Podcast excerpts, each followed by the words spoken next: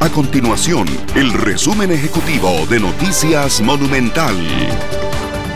Hola, mi nombre es Fernanda Romero y estas son las informaciones más importantes del día en Noticias Monumental. La Contraloría General de la República cuestionó la responsabilidad fiscal del proyecto de tren eléctrico que promueve el gobierno, pues carece de un análisis preliminar que valore el contexto de estrechez de las finanzas públicas. El ente Contralor publicó un informe de carácter especial que remite disposiciones al Instituto Costarricense de Ferrocarriles para que ordene la ejecución de actividades sobre esta iniciativa, pues consideró que el cronograma carecía de un orden lógico. Un sacerdote costarricense de apellidos Brenes Villalobos enfrentará a un juicio por presuntamente abandonar a su sobrino de seis años en el desierto de Arizona en Estados Unidos. El hecho investigado habría ocurrido en junio de 2018 cuando el menor fue encontrado por la policía estadounidense.